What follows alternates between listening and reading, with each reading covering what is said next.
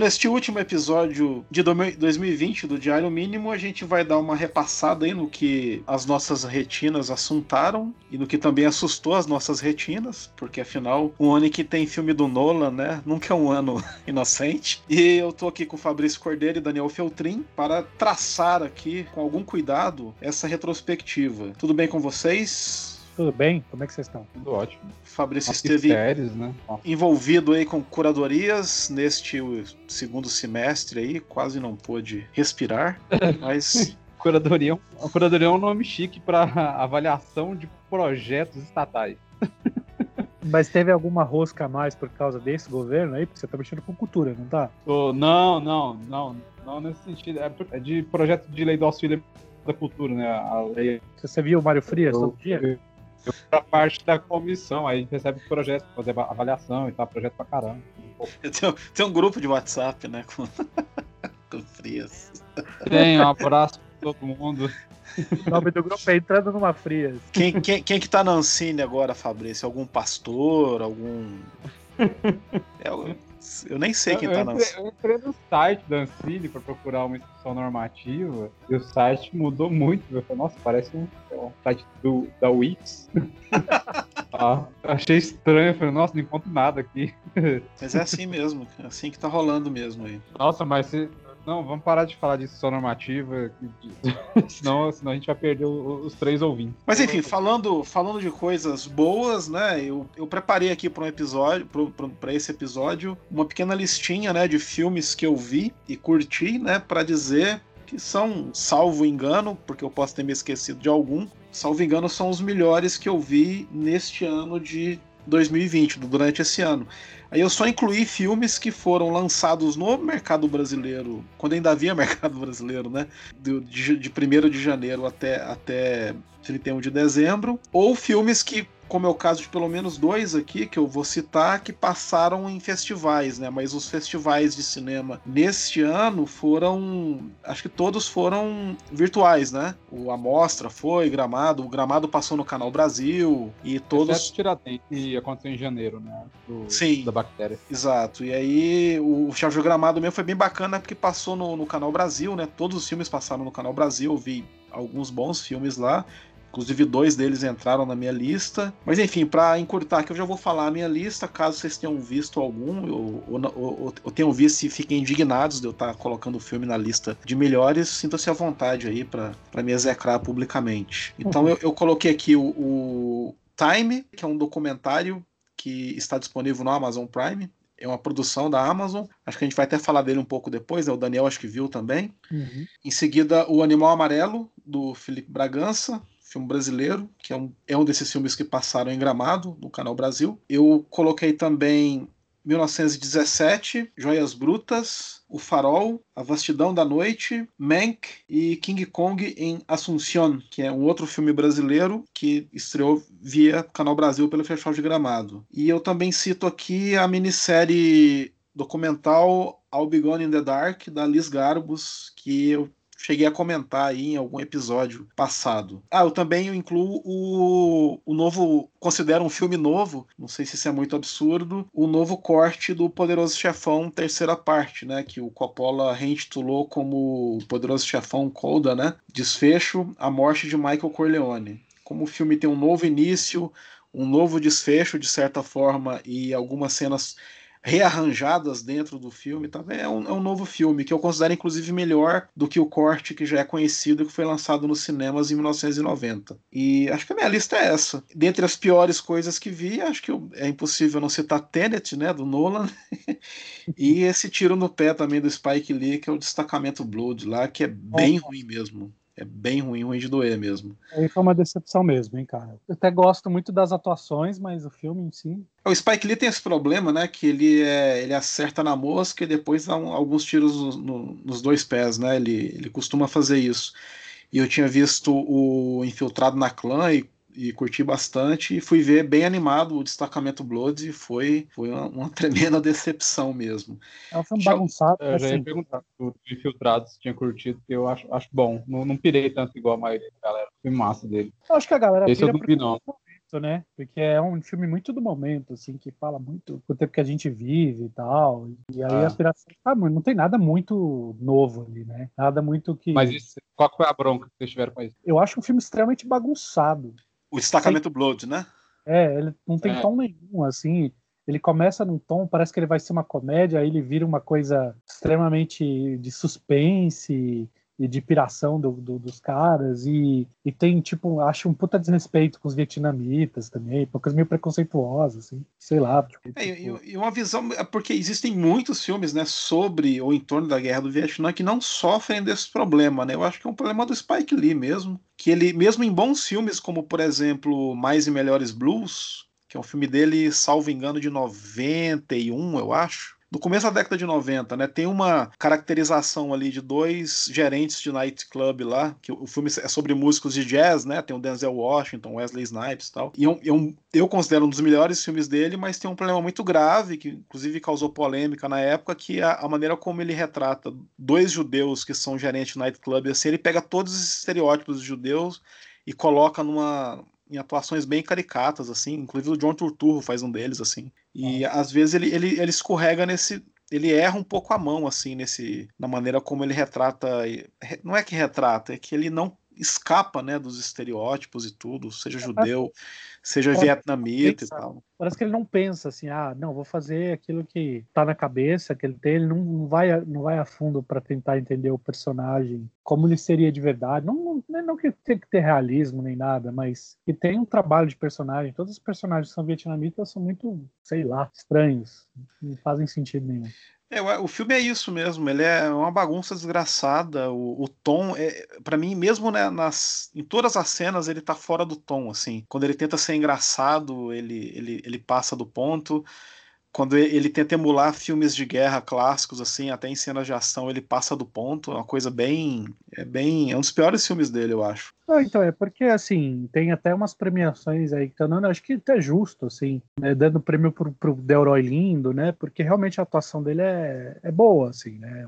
É, é, é aquele tipo de papel, assim, que o cara pegou e falou: não, esse é o papel para mim, eu vou fazer, né? E o personagem dele é o personagem principal do filme, né? O personagem é, que tem todos os conflitos do filme que move a história e tal. Mas eu acho engraçado, né? Teoricamente, você poderia pensar que o filme é feito para esse personagem, fazer um filme pro, pro personagem, pro ator, né? E não funciona assim. Aí eu já pega o gancho de um dos melhores filmes que eu vi desse ano aí, que é um filme que funciona basicamente pro ator e funciona muito bem, que é o que é o The Sound of Metal, né? Que em português é o som do silêncio, acho. Tá pela Amazon aí, né? É um filme que trabalha muito bem o conflito do personagem e o ator entrega isso muito bem narrativamente de uma forma que, que assim, eu para mim é a melhor atuação do ano, que é do Riz Ahmed, quem conhece é o ele é conhecido muito pelo pela aquela série The Night Of, né, da HBO. Fez Star Wars, fez Venom, umas coisas mais populares aí, mas ele faz alguns papéis, ele é rapper também, britânico, é um ator paquistanês britânico muito bom. E nesse, nesse filme, ele é um baterista de uma banda de noise, metal, é, para quem não conhece o estilo, é um estilo barulhento e tal, não sei o que lá e tal. É, trabalha o barulho como musicalidade, né? Não, não, é só barulhento nesse sentido. Ele é um baterista e do nada ele começa a perder a audição, né? Perde, assim, não tem muita explicação. O filme não explica, não trabalha muito isso. O médico vai falar, ah, pode ser autoimune ou pode ser qualquer outra coisa que, que ferrou sua audição e tal, assim. E aí o filme é sobre como ele lidar com isso, como ele se readaptar a essa nova realidade, assim, né? Tem tem um que é meio melodramático, mas funciona muito bem no filme. Porque o filme ele trabalha muito bem isso, né? Esses, essas instantes, assim, de, de, de, de que vai depender da atuação do, do Reese, né? Que é muito boa, em que ele, e, e que ele pode descambar para um, um melodrama total, mas o filme sempre joga um downplay, assim, sempre dá uma abaixada no tom. Então ele vai te levando a história de uma forma tranquila, mas que você não consegue tirar, porque, porque a atuação do, do, do, do, do Reese é que dá atenção. Você acha que vai acontecer alguma coisa muito pesada e tal, porque toda a história é muito maluca, e aí de repente o filme vai te levando para outros lugares. E aí eu acho muito interessante isso como esse trabalho, né, trabalho no filme, né? É uma narrativa de ator mesmo, assim, que não funcionou, no, acho que no destacamento e que no, no, no, no, no Som Silêncio funciona muito bem. Eu já eu, é. eu tava eu ia procurar aqui, na verdade, você falou que ele fez Star Wars, e eu nossa, Star Wars que ele fez. Aí eu vi que foi o Rogue One, que é o Star Wars. Que... Ele faz um personagem menor, assim, mas ele é bem, o cara dele é bem conhecido, então ele, ele é um bom ator. Ele é um ótimo ator. O André conhece do Night, The Night Off, né? Isso. É uma, uma belíssima minissérie da HBO de dois ou três anos, né? Atrás. Acho que um pouco mais até. Acho que é de 2016, eu acho. É, escrita pelo Richard Price, né? Que a gente tava metendo o pau no Spike Lee, mas um dos melhores filmes do Spike Lee, que é o Clockers, é uma adaptação de um, de um romance do Richard Price, né? Que foi lançado no Brasil como Irmãos de Sangue. E...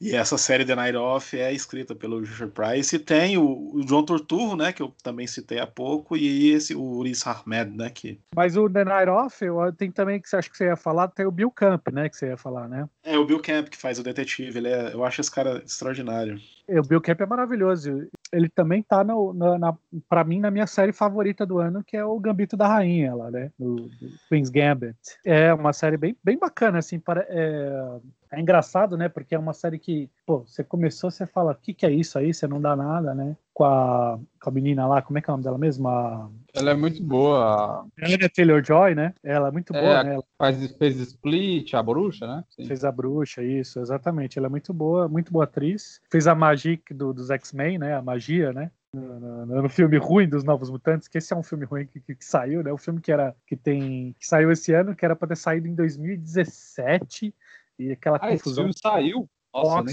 saiu. e é ruim, porque é um filme, claramente, é um filme totalmente picotado para não ter nada que, que referencie os universos X-Men, continuidade e tal. Então, tiraram tudo do filme, assim, com a merda. Filme. Mas ela é muito boa de magia, né? Eu adoro a personagem. então, uh... voltando, voltando no Queen's Gambit, é uma série muito bacana, assim, que ela ela é, ela é meio lenta no sentido, não, não no sentido ruim, né? Ela é lenta, tipo, ela vai te dando pequenas elementos narrativos durante, assim, que você vai se interessando e faz xadrez parecer sexy pra caramba, assim, sabe? Um negócio muito louco, assim. Então a vontade de jogar xadrez, apesar de ser, tipo assim, o André deve entender, porque eu acho que ele jogava xadrez, eu não entendia nada do xadrez na época. Eu não entendia nada de xadrez, mas, tipo, criava tensão muito boa, né? Então é uma série muito bacana mesmo. E que eu acho engraçado é que é muito louco isso. É, é um livro do Walter Tevis, né? É um cara que escreveu poucos livros na, na vida e todos e acho três deles já são grandes adaptações para o cinema e para para audiovisual em real, né? Tem esse Gambito da Rainha, né? Queen's Gambit, e o The Hustler e A Cor do Dinheiro, né? São livros dele e tal, que deram o, o, aquele filme que o Cor do Dinheiro é o filme do Scorsese e o The Hustler que, é, que seria né, a, o prequel dessa o filme original. É de quem que é mesmo? Eu não lembro agora. É do Robert Rossen. Isso, Isso. Eu já ia comentar, você falou aí de que deixa o xadrez um tanto quanto sexy. Eu lembrei justamente da cor do dinheiro, que, o, que é o mais sexy de sinuca ever, né? É verdade. Deve ser uma coisa do autor, então, o Walter Tevis e tal, que também fez, também escreveu nos livros, outro livro dele foi adaptado, é, é O Homem que Caiu do Céu, né? É o, o David Bowie, é O Homem que Caiu na Terra, né? É o Homem que Caiu na é. Terra, ele caiu do céu. É, um filme do, é um filme do Nicholas Roeg, né, que faleceu, é. faleceu esse ano? Foi, né? Acho que foi ano passado, cara. Acho que foi em dezembro. Acho que foi 2018. É, é difícil fazer essa, essa medida em 2020, né? É que tem, as pessoas não, né? Eu considero 2020 um puxadinho de 2019, assim, nessas coisas. O Rogue era, o Rogue era pirado, né? Mas o Dandan falou aí de que dá pra ver, dá pra, dá pra aprender, você falou que dá pra aprender xadrez assistindo o Gambito da Rainha. É a mesma sensação que eu tive assistindo a Cor do Dinheiro, que dá pra você aprender a jogar bola 9 nos dois minutos de introdução. Dá. É, mas parece ser muito fácil, assim, embora seja extremamente difícil, né? Enfim. Uhum. E Fabrício, sua lista aí, fala aí já pra gente já. Ó, oh, alguns se repetem, acho que a, a maior parte a gente fez episódios sobre eles, hein? então, galera, pega aí o Diário Mínimo, a, escuta tudo e vocês vão ver que a gente tá muito certo. É... Fala só aí que eu termino, eu não falei o resto da minha, mas... É verdade, eu... tem uma lista, né, Dando, também. É. Não, mas não é muito, é, é cinco filmes que eu separei, né? Um que é que também. Termina é, então, fala aí, fala aí. Que eu acho que o que combina com, com o André é o Time, né? E o que a gente já falou, né? Um filme que a gente não vai precisar falar muito, que é o Vastidão da Noite, que eu acho que talvez seja meu filme favorito do ano mesmo, assim. Que assim, não, não por qualidade, acho que o Time é melhor do que o Vastidão da Noite, se você for pensar no, no que se propõe, na forma como. Lá no filme que tal, mas assim, por, por, questão de preferência, acho que o Vastidão da Noite acho que é meu filme favorito do ano. Assim. E Mank também, que acho que a gente ainda vai falar em algum momento. É, eu já falei do Sound of Metal, né? E, o, e assim, para fazer cinco, eu escolhi um filme que, assim, eu não acho que é tão bom, assim, não é tão perfeito, mas eu gostei bastante. É um filme do começo do ano, que é do diretor que é filho do Anthony Perkins, Wes Perkins. É um filme de fantasia, dark fantasy, né? A gente pode falar, né? Que é uma fantasia meio sombria, assim, né, vamos dizer, é, que é uma releitura do João e Maria, só que em terror bizarro, assim, que é o contrário, é Maria e João, né, Gretel e Hansel, que é aquela menina do Sofia Lillis, ela fez o. Ah, que ela fez o It, né? Ela fez a Beverly. No... Ela, inclusive, fez uma série muito boa desse ano, que é uma série adolescente, né? Ela é bem adolescente mesmo, é para adolescente mesmo, que é o I Am Not Okay With This. Né? É muito louco porque eu nem lembrava que era desse ano, né? Porque esse ano foi né? É uma série também baseada em quadrinho e tal. E é tipo uma, uma história de uma mina de cidade interior, assim, que ela descobre que tem uns poderes, assim, mas lida muito com problemas adolescentes. É uma série rápida pra caramba, assim, episódios pequenos e curtos e tal, assim, e lida com várias temáticas adolescentes muito bem, eu achei, assim, vale muito a pena de ver. E o filme que eu que é o Maria e João, que eu acho que é um filme bacana, muito bonito esteticamente. O diretor, eu acho que você percebe. A história, ela deixa um pouco a desejar. É, o roteiro, às vezes, fica, fica um pouquinho meio chato, mas, mas o filme é muito bonito mesmo de você ver. E você percebe que esse cara é um. que é o filho do Anthony Perkins, né? Que é o ator do, do, do Psicose, né? O, o Oz Perkins, ele é um cara que assim a gente tem que ficar de olho aí para os próximos filmes, que, que pode ser que ele seja um cara que que ainda produza muitos filmes bacanas. Ou não, né? Eu posso estar errado também. Eu, eu, não tinha botado muita fé, não, mas com o tempo eu, escutei, eu escutei boas coisas dele, assim. acho que você é a quinta pessoa que me fala bem desse filme aí. É, eu gostei, assim, achei um filme bonito, bacana, assim. Que entre ele e o Homem Invisível também, que, mas o Homem Invisível é um filme mais convencional, né? E que é a adaptação do, do, do, do H.G. Wells e tal, assim, é um filme de terror, assim, né? Mas eu gostei mais desse, achei mais bonito e tal. Enfim, acho que tá no Telecine já, eu acho.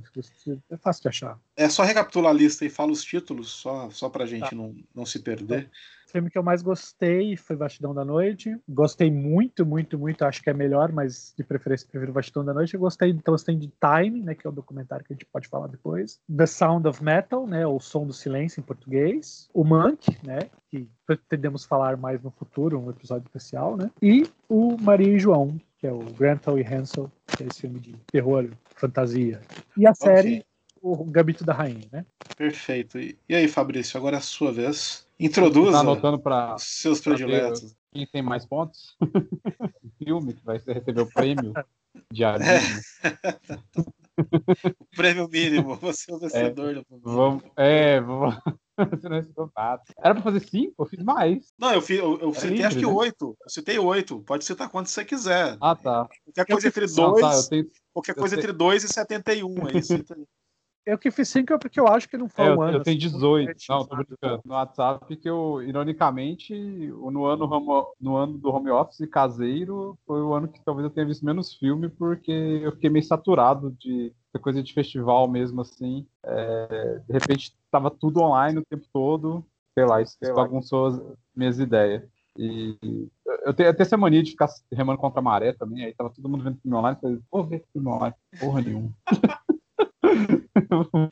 Eu vou ver é, filme na sessão da tarde. Eu vamos lá. filme na sessão da tarde. É, é. Vou esperar passar com propaganda, picotado. A, a, maioria a gente comentou em episódios. Joias Brutas, que a gente tem um episódio sobre ele. É, tá sem ordem de preferência. Não saberia colocar em preferência, não. Mas Joias Brutas, o Motherless Brooklyn, ou Brooklyn sem pai nem mãe. O Richard Jewell, do Clint Eastwood, que eu realmente não lembro se foi fim do ano 2019 ou foi 2020. Eu vim em 2020, no, durante o carnaval que é um filmaço, a gente, a gente fez, a gente comentou fez, ele, né? A gente, comentou, a gente fez episódio no aniversário do Clint, né? E, e a gente falou bastante dele e dos últimos foi, filmes foi, dele. Assim, foi. Então. A Vastidão da Noite também foi uma, uma bela descoberta. É, Retrato de uma Jovem Chamas, que eu também não lembro se é final de 2019 ou esse ano, eu, eu acho incrível. Talvez seja o meu favorito de todos eles, enfim. Eu, eu, queria ter visto mais uma vez no cinema e eu já tô querendo rever já. It Must Be Heaven, que eu esqueci o título em português, Suleiman. E... Do Elias Suleiman, do palestino? É, é. Eu não, eu não vi esse. Viu? Nossa, é uma graciosidade, é bem bom. Eu gosto muito dele, assim, é. do Suleiman. É, o, Su, é o Suleiman, né? Google, Com, comédia palestina, né? Tipo, Segundo o Google, o paraíso deve ser aqui. Isso, tem até a piada do cara que ele vai querer financiamento para um, um filme lá e a galera estranha assim, na comédia palestina. Aí ele, sim. E, é, tem, uns, tem, umas, tem uma pegada meio jactati, assim, o filme, é, o filme é, uma delícia assistir, eu vi no cinema. E tem dois, dois filmes brasileiros, que na verdade é do, do mesmo diretor, que é um diretor goiano, de catalão, do Daniel Nolas, que é um que na verdade era para ter. Como é que foi? O lançamento, o lançamento dele em festivais foi em 2019, mas o, o comercial mesmo foi em 2020, assim, que foi lançado na plataforma, que é o, que é o Mr. Letter, que é um documentário sobre a, a cena BDSM homossexual de São Paulo, né? Que tem até o prêmio, que se eu não me engano, chama Mr. Claire, eu posso estar enganado. É bem massa, assim, faz um, uma radiografia da, dessa cultura BDSM, assim. E o Nolasco, ele tem um, um ouvido para trilha muito bom, assim, então tem uma, uma pegada pop muito massa. E o Nolasco, o outro filme também é dele, né? O Vento Seco, que é um filme que saiu esse ano, passou no Festival de Berlim e tal. É, esse já é uma ficção. Mas eu, eu acompanho, conheço Daniel Lasco, acompanho os filmes dele já tem um tempo, já sou, sou muito fã dele, assim, acho um dos melhores diretores do Brasil hoje. Ele, ele não faz só filme do nicho LGBT, assim, é, a sigla hoje é outra, né? Tem, tem, sei lá, 20 letras. Ele, ele, tem, um, ele tem um lance muito doido que é tipo, a, a na verdade, o, o, a militância vem a reboque da estética, né? Ele, ele enxerga, na verdade, a, a a cultura e o que seria uma, uma, uma, militância do nicho, assim, na verdade, através disso, sim. A, a, uma estética BDSM é, é homossexual e, e, um jeito de, tra de trabalhar a cor, de trazer isso para o filme, é, em primeiro lugar, já uma maneira de se impor no mundo, né? E não só um discurso de, sei lá, a gente, a gente precisa disso, a minha história é isso, etc. Ele, na verdade, é o, acho, que é o, acho que é o diretor que, que, trabalha com, com essa causa da maneira mais atrevida e ousada, eu acho, hoje no Brasil, assim, e que infelizmente passa muito pouco nos festivais é, é, nacionais, na minha opinião. Acho até por ele se diferenciar tanto do, do, que os filmes costumam trabalhar, que é um discurso muito óbvio ou um atrevimento muito gratuito, oportunista.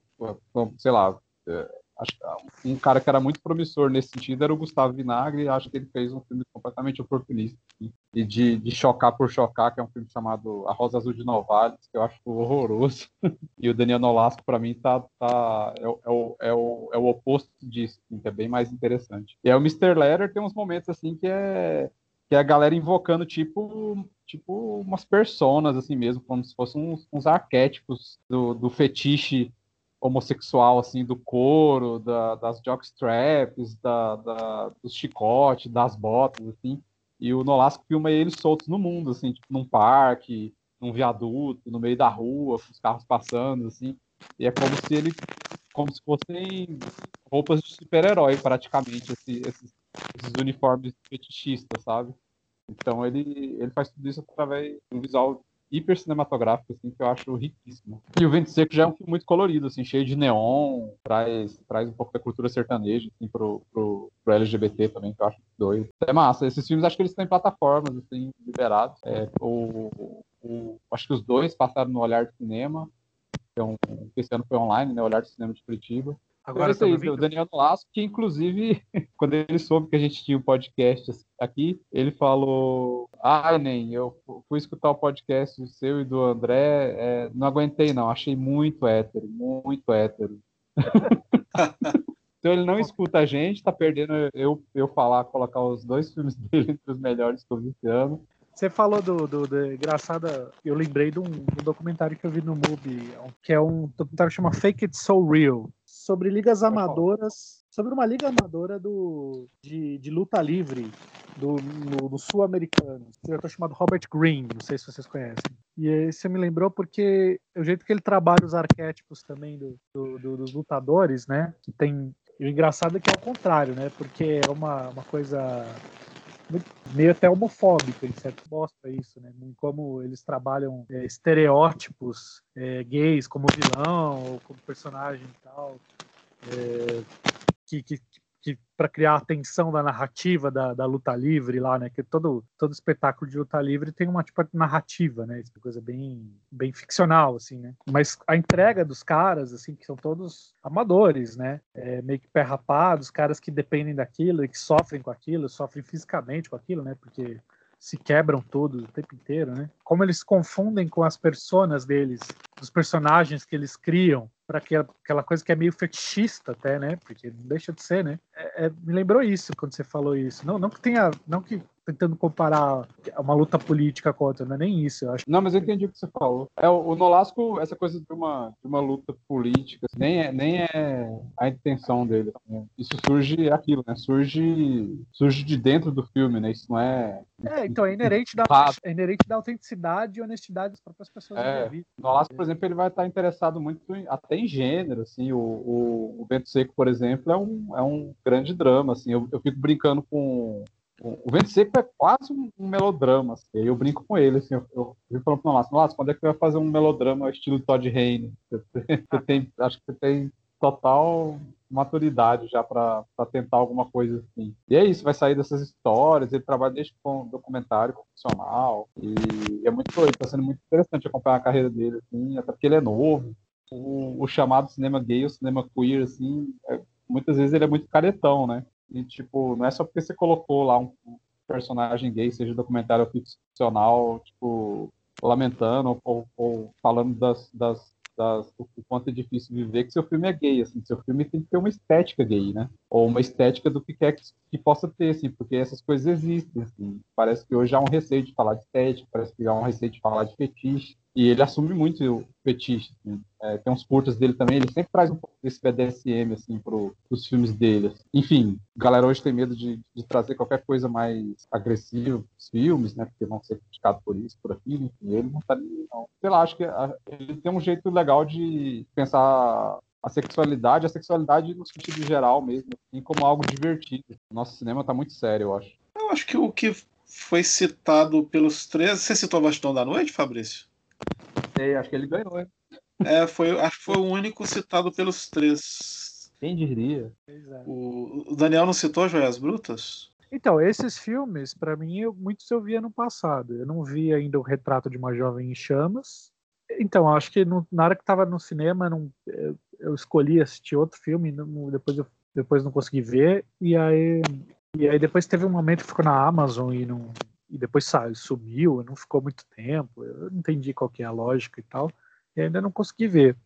Mas quero muito ver. Mas eu vi é, Joias Brutas ano passado, eu vi o, o Richard Joe ano passado, essas coisas eu vi tudo ano passado. É, o, o, o Joias Brutas eu incluí na minha lista porque ele, ele acho que no, no, ele estreou no cinema no passado ou você baixou e viu? É, foi na locadora, né? Acho ah, bom, porque, porque eu incluí só filme que estreou ou nos cinemas brasileiros, ou em aplicativo, aplicativo não, em streaming, ou em festivais, né? Em 2020, é. né?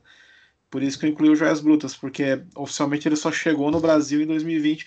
E é por isso que eu não incluí o Richard Jewell, né? Que eu teria incluído também no Boa, mas ele estreou no cinema ano passado ainda. Entendi. E o... Então, então acho que seria o Bastão da Noite, né? Que todos nós é... três incluímos nas, na, em nossas listas. Acho que sim. Eu, eu só gostaria de fazer um adendo, que depois eu me lembrei desse filme que eu não tinha. Eu, não, eu tinha visto, mas eu esqueci. Por alguma razão na minha cabeça, eu tenho uma memória horrível, eu esqueci dele. É um filme de terror chamado Swallow, que acho que tá no MUBI. Tem a ver com fetiche, tem a ver com, com uma porção de coisas malucas, né? Sobre uma sobre uma mina que é casada para ser a mulher perfeita, bonequinha do branca, de classe média alta, com o marido, não sei o que lá e tal. Só que ela começa a engolir coisas. Ela começa, ah, ela vê uma bolinha de gude, ela engole. E aquilo dá prazer para ela, entendeu? De uma forma meio bizarra, assim. E aí começa a engrigolar tudo. É um filme muito bacaninha, muito bacana mesmo. Bonito pra caramba, tem uma fotografia maravilhosa, assim. Deixa eu pegar o nome da diretora aqui. É Carlo Mirabella Davis. Eu achei. Isso. É, ele você parece viu? bonitão mesmo, cheio, cheio de rosa. Não, nem, nem sabia. Fiquei interessado. É um filme bem bacana. A atriz, a, que ela é bem boa mesmo, a Hayley Bennett, ela é uma puta atriz bacana e tal. É, ela faz muito bem e tal. E esse filme ele se desenvolve com essa. É, tem, um, tem um tom de crítica social, né? Como esses pós-terror geralmente tem, né?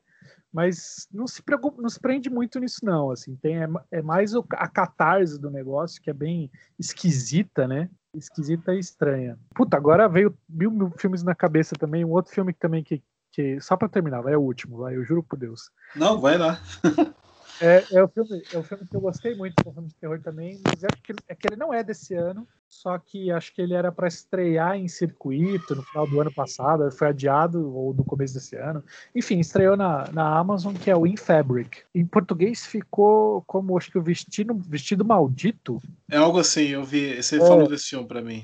É um, é um giallo esquisito pra cacete, do Peter Strickland. Tem cara de giallo bem clássico, assim. É, sobre um vestido que é assass... meio que assassino. A história é bem que essa, entendeu? Tipo. mas, tipo. Mas, tipo. Tem, Já gostei. Tem, tem uma. Ele, ele, esse vestido vem de uma loja meio bizarra em que os atendentes são meio que manequins, assim, e, e, tem umas coisas bem sexuais no meio. O vestido dá empoderamento, mas te mata. É um negócio muito louco, assim. Ele é. Ah, tem uma Barbary Studio, né? E ele é muito bom mesmo, esse filme aí. Inclusive a atriz também, que é a Marianne Jean-Baptiste, que eu não sabia que era britânica, mas é britânica. Ela é maravilhosa. Ela tá nos Segredos e Mentiras do Michael League. Ganhou a palma de ouro em Cannes em 97, 8 por aí. Tem muito tempo. Cara, eu não vi esse filme, preciso ver. Então, e ela tá ótima no filme também, fantástica. Tem a Gwendolyn Christie, né, que é a, a menina do, do, do, Game of Thrones lá, né, atriz altíssima, né, super alta. Ela faz, ela tem uma personagem extremamente irreconhecível que não tem nada a ver com ela, assim, mas é muito bom, assim, é uma é a namorada do filho do, do, do da Marianne Jean Baptiste e tal, assim, ela é tipo uma gótica meio BDSM, assim, que confronta meio que a sogra o tempo inteiro, assim, tipo, usa as roupas dela e tal, assim. É legal pra caramba esse filme. Esse filme realmente é muito bom. Eu, em Fabric e Swallow, pra quem gosta de terror, assim, acho que são dois grandes filmes, assim. Swallow, você falou que tá no MUBI? Tá no MUBI. Vai ser um filme difícil de achar no RBG. É, então, é... Vai, vai aparecer que... muita coisa misturada. É, é. Esse é o probleminha aí na, na categoria. Né, de... Você tem que procurar em outras locadoras que são melhores para isso. Aí lascou. Como que eu vou encontrar isso? Ai, ai. E o In Fabric tá na, na Amazon, então é fácil, né? Vestido Maldito e Swallow. Acho que a Mubi não, não, não, não traduziu o, nome do Swallow. Acho que o Swallow. Esse que tá vendo aqui, ele também dirigiu o Biofilia, o show do, da, da Bjork, que é incrível. Ah, é verdade. Porque o Biofilia tem a versão 3D, né? O filme, né? Que é muito, muito foda. Ah, nunca, não vi 3D, não. E nenhum de vocês viu ainda o, o corte novo do, do Chefão?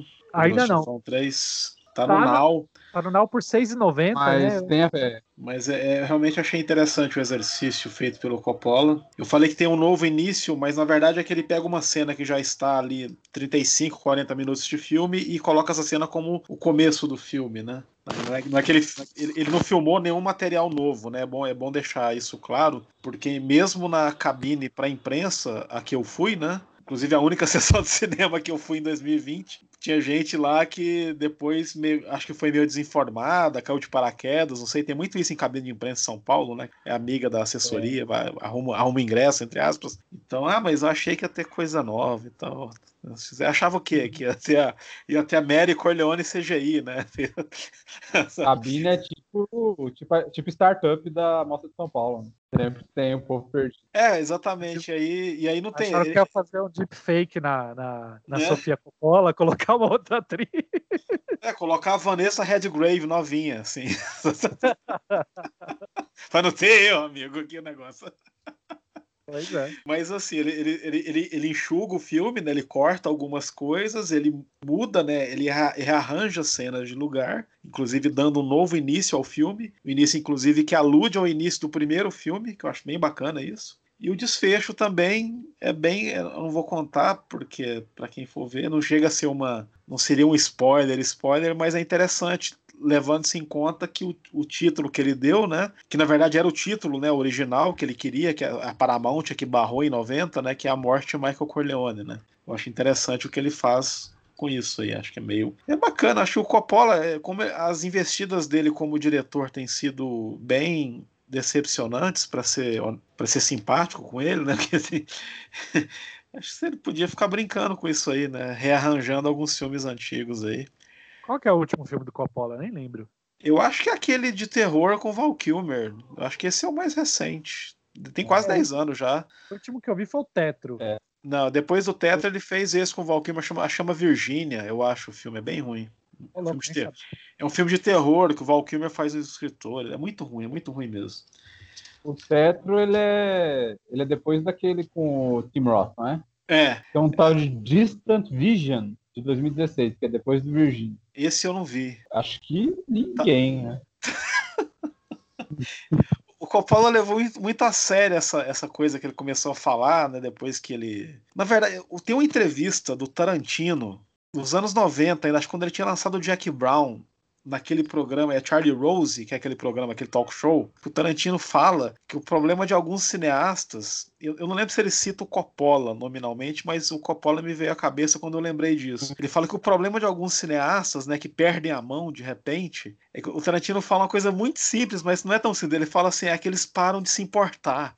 Ele fala assim, sabe, é meio que eles simplesmente param de se importar, né? Assim, eles pegam o material, é. o roteiro, etc., filma, faz, mas assim, eles realmente não estão ali, né? E é, e é, bem isso mesmo, né? Coppola, ele, ele, depois de tudo que ele passou nos anos 80, com problema de dinheiro e faliu a empresa da a produtora e ele teve que botar o, a vinícola, o patrimônio da família ali, né, que é o que ele ia deixar para os filhos e tal. E ele perdeu um filho, né, num acidente de barco é, também. É, mas ele tem a vinícola ainda, se não me engano. Não, tem. Não, ele, ele conseguiu, né? Ele, fez o Poderoso é. Chefão 13 e o Drácula, inclusive, para conseguir ele renegociar e. Ele, ele não ia fazer o Poderoso Chefão 3, né? Ele só aceitou para isso, né? Para poder receber algum e, e, e, acalmar os bancos ali. E ele teve, ele perdeu o filho, né? E Foi. Ele meio que deixou de se importar mesmo. É bem louco isso nos filmes dele, do meados dos anos 90 para cá, assim. Quando ele já não precisava do dinheiro, né? e, nossa, Jack, né, com Robin Williams nem se fala, né? E a, os vinhos que ele, é, os vinhos que ele faz parece ser bom. Tem um, você já viu, o Anthony Bourdain é outro que a gente sempre menciona aqui no podcast, mas o Anthony Bourdain tem um episódio em que ele come e, to, e toma vinho com Coppola, né? Acho que é no, no Reservations. O Bourdain tem algum episódio com na vinícola do Maynard James Keenan, do vocalista do Tool, será?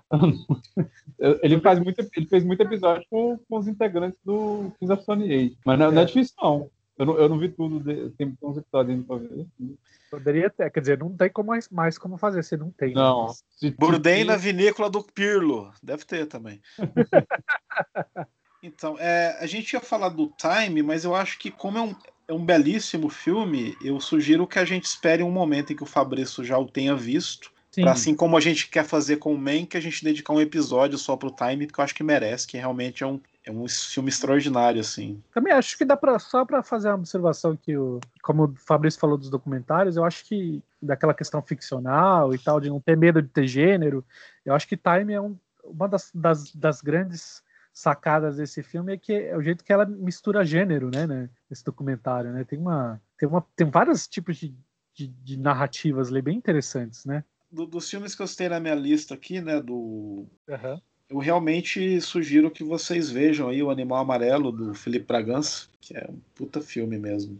Vou procurar. Você sabe onde tem? Ele passou no Canal Brasil no lance do Festival de Gramado, né? Mas como é um filme recente, eu imagino que eles estejam esperando para eventualmente pelo menos fazer um lançamento limitado aí, né? Em alguns cinemas aí em 21 antes de, do filme voltar, né? Pra, que ele é, estreou. alguma distribuidora. Se é que a Amazon compre, né? Porque a Amazon, a Amazon costuma comprar bastante filme também, nacional, inclusive, né? A gente não. A interface é muito ruim, mas se a gente procurar, a gente acha umas coisas loucas lá. É, tem isso. Até ele, ganhou, ele ganhou alguma coisa no Festival de Gramado? É, o, o, o que ganhou o prêmio de, de, principal foi o outro filme que eu incluí na minha lista, que é o King Kong em Assunção, do Camilo Cavalcante. É que o Camilo ele tem muitos curtas, né? Aí ele fez o primeiro longa dele, A História da Eternidade, acho que em 2014, eu acho mais ou menos, com o Irandir Santos e tal.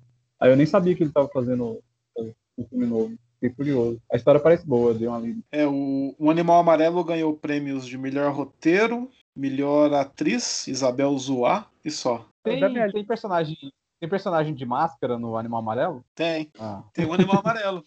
Ele, o personagem o Animal Amarelo existe. Todo filme do Felipe Bragança aparece alguém com máscara. É. Tem, alguma coisa, tem alguma coisa a ver com o Rei Amarelo? Daquele conto de terror esquisito? Aquela coisa, aquele livro antigo que, de, que até influenciou o True Detective? Olha, cara, talvez tenha, né? É uma boa pergunta. O Fabrício é quem é enturmado aí com os cineastas Não, brasileiros. Ou teria a ver com o assassino amarelo? É, do, do Sin City. Então, então Sin muito City. amarelo. Amarelo é o isso, né? deserto e seus temores. É. Acho que com essa esgotamos, né? O podcast Ah, pode do falar, ano. queria- Então, antes de terminar, eu queria fazer a pergunta pra vocês, né? Que até Esse ano que é um- foi uma bosta, tinha um monte de filme pra sair que não saiu. Tinha algum filme que vocês estavam esperando muito esse ano e ficou pro ano que vem, sei lá? Ah, eu sempre eu, eu, eu sou muito fã do James Bond, tanto dos livros do Ian Fleming quanto da, da série de cinema, né? Então eu estava relativamente ansioso para ver o Sem Tempo, Irmão, né? Que é o, é o novo filme. É o Sem James Tempo Bond- para Morrer. James Bond Fleabag, né? É. Mas, Eu achei isso- mas- mas fala aí, você é mais bem informado do que eu em relação a isso? Quais filmes deveriam ter estreado esse ano e não estrearam? Talvez você falasse. os É, então, títulos, eu me... É, parece Cara, essa memória. um monte, principalmente os de Hollywood, assim, né? Tipo, um que eu queria muito ver e que, que até inclusive deu uma polêmica aí, se quiser, não sei se a gente vai falar sobre essa polêmica e tal, que é, que é o Duna, né? Do, do Villeneuve, né? Ah, esse eu, pra- eu tô curioso para ver. Esse eu quero ver. Ah, sim. Era muito. estreando agora no, no- no- no dezembro e tal. E aí foi, foi, por causa da pandemia, foi adiado para outubro do ano que vem. É, enfim, além de Duna, o que, que acho que é o grande lançamento que eu queria ver esse ano, né?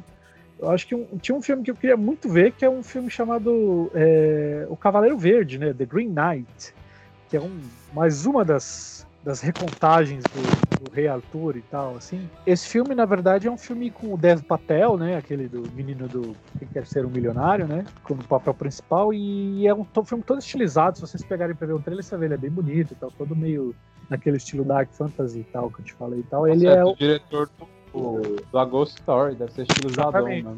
David Lowery, né? Que é o do A Ghost É. Story. E era realmente, talvez, até mais que Duna, é o filme que eu tava mais afim de ver, assim. Então é isso, amigos. Muito obrigado aí pela jornada. Espero que 2021 seja um pouco mais leve e um pouco mais suportável para todos nós, né? E que voltemos o quanto antes, né? Quando for possível, para continuar conversando sobre cinema e outras coisas, certo? Certinho. Feliz ano novo a todos. Já, já, a gente já pode beber, né? Já vou abrir, Rafa. Eu tô tomando uísque esse episódio inteiro, porra. Como você já pode beber? Sem falar que eu tomei, sem falar que eu tomei meia dúzia de cerveja passando raiva Olha com o. Liverpool. Nossa. Pô, agora tem, agora tem campeonato, hein? Rivalidade clássica, rivalidade clássica. Daniel, esse vai ser o primeiro Liverpool United que realmente vale alguma coisa desde 2009. Pois é, verdade. Eu só fico puto! Aquele, todo goleiro contra o Liverpool vira o Neuer, cara. Vai tomar no cu. Você sabia que a Anne Taylor-Joy, ela, ela, ela foi escalada pro, pro Gambito da Rainha por causa, por causa justamente do, do X-Men? Sabia não. Por quê? Ga- Gambit, né? Ah! Genial. Genial. Gambito da Que, Rainha. bo que bosta. É, é, é assim, é assim, então que a gente vai tirar a tomada de 2020. É o que 2020 merece mesmo.